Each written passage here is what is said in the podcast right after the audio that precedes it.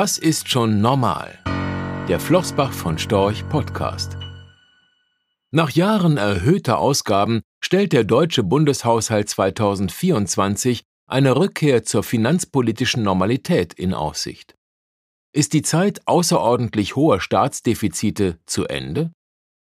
Klare Kante zeigt das Bundesfinanzministerium in seinem Monatsbericht im Juli. Die Einhaltung der regulären Obergrenze der Schuldenregel ist ein Gebot der Verfassung wie der ökonomischen Vernunft, hieß es dort. Damit ist die Einhaltung der Schuldenbremse, die die strukturelle Nettokreditaufnahme des Bundes auf 0,35 Prozent des Bruttoinlandsprodukts BIP begrenzt, für das kommende Jahr fest eingeplant. So soll die Nettokreditaufnahme im Jahr 2024 auf 16,6 Milliarden Euro zusammenschrumpfen und damit nur einen Bruchteil dessen betragen, was in den krisengeplagten Jahren 2020 bis 2022 anfiel. Allein in diesen drei Jahren nahm der Bund 461,3 Milliarden Euro an Nettokrediten auf. In diesem Jahr könnten nach derzeitiger Schätzung weitere 45,6 Milliarden hinzukommen. Ist die angestrebte Konsolidierung im Bundeshaushalt also gleichbedeutend mit einer Abkehr von den hohen schuldenfinanzierten Ausgaben der vergangenen Jahre? Richtig ist, dass der Handlungsdruck, außerordentliche Staatsausgaben in Milliardenhöhe per Kredit zu finanzieren, im Vergleich zur Hochzeit der Pandemie abgenommen hat. Beispielsweise gab die Bundesagentur für Arbeit in den Jahren 2020 und 2021 mehr als 40 Milliarden Euro fürs Kurzarbeitergeld aus. Geld, das man sich heute sparen kann. Doch es sind neue Ausgaben hinzugekommen. Kosten für die Folgen des letztjährigen Energiepreisanstiegs oder die geplante Aufrüstung der Bundeswehr. Für die Bewältigung dieser Ausgaben wurden gigantische Extrahaushalte, sogenannte Sondervermögen, geschaffen. Und hier greift die Schuldenbremse aufgrund buchhalterischer Tricks oftmals nicht. Darunter leidet die Transparenz der Staatsfinanzen. So erhielt der Wirtschaftsstabilisierungsfonds 2022 eine eigene Kreditermächtigung über 200 Milliarden Euro. Davon setzte er im vergangenen Jahr allerdings nur 30 Milliarden Euro ein, beispielsweise zur Kostenübernahme des Dezemberabschlags für zig Millionen Haushalte. Die übrigen Mittel wurden zurückgelegt und können genutzt werden, um bis zum 30. Juni 2024 Hilfsmaßnahmen zu finanzieren. Hier existieren keine weiteren Einschränkungen durch die Schuldenbremse. Auch das 100 Milliarden Euro schwere Sondervermögen Bundeswehr unterliegt aufgrund einer Grundgesetzänderung nicht der Schuldenbremse. Durch derartige Maßnahmen erhöht sich der Defizitspielraum der Bundesregierung für die kommenden Jahre substanziell um rund 400 Milliarden Euro oder 10 Prozent des deutschen BIP. Und die Schuldenbremse wird umgangen. Ein Taschenspielertrick, den man so ähnlich bereits von der Europäischen Union EU kennt. Auch die EU und ihre Mitgliedstaaten waren kreativ, als sie in der Pandemie das rund 800 Milliarden Euro schwere Aufbauprogramm Next Generation EU ins Leben riefen. Denn finanziert werden die Programmausgaben zunächst durch Neuschulden der EU. Das ist bemerkenswert, da die EU sich eigentlich nur aus Eigenmitteln finanzieren darf. Dieses Problem wurde umgangen, indem die Mitgliedstaaten höhere zukünftige Beitragszahlungen zugesagt haben und diese Zahlungsversprechen als Eigenmittel deklariert wurden. Wenn die Mitgliedstaaten diesen Zahlungsversprechen in einigen Jahren nachkommen müssen, wird auch das zur Belastung im Bundeshaushalt.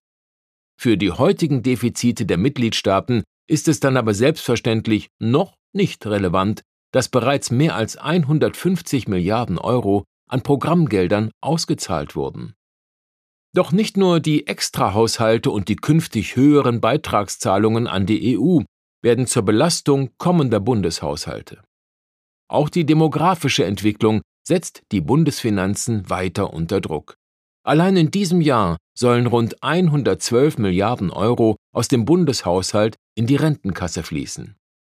Umgelegt auf die knapp 46 Millionen Erwerbstätigen in Deutschland hieße das, dass jede erwerbstätige Person monatlich gut 200 Euro an Steuerzahlungen leisten muss, um die Rentenansprüche finanzieren zu können, zusätzlich zum heute geltenden Rentenbeitrag von 18,6 Prozent des Bruttolohns, versteht sich.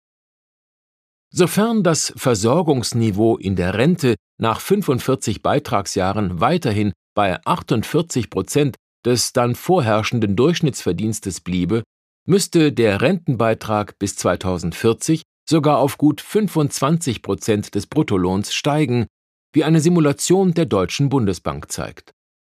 Aber nicht nur die Versicherungsleistungen aus der Rentenkasse wachsen demografisch bedingt.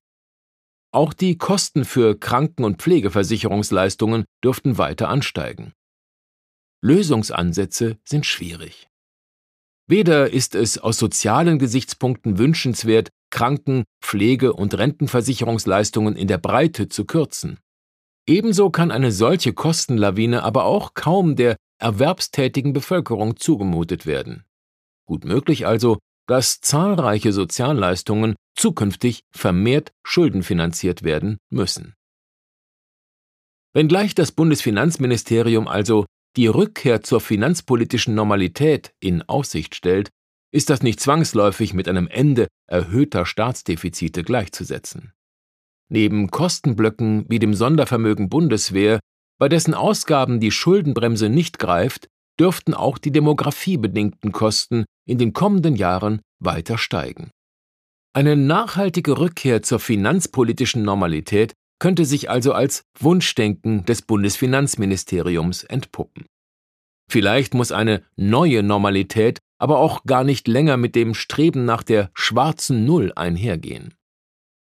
Eine überbordende Schuldenaufnahme gilt es zwar zweifelsfrei zu vermeiden, Sofern vergleichsweise niedrige Defizite aber bedeuten, dass zukunftsweisende Investitionen getätigt werden, sollten diese nicht pauschal negiert werden.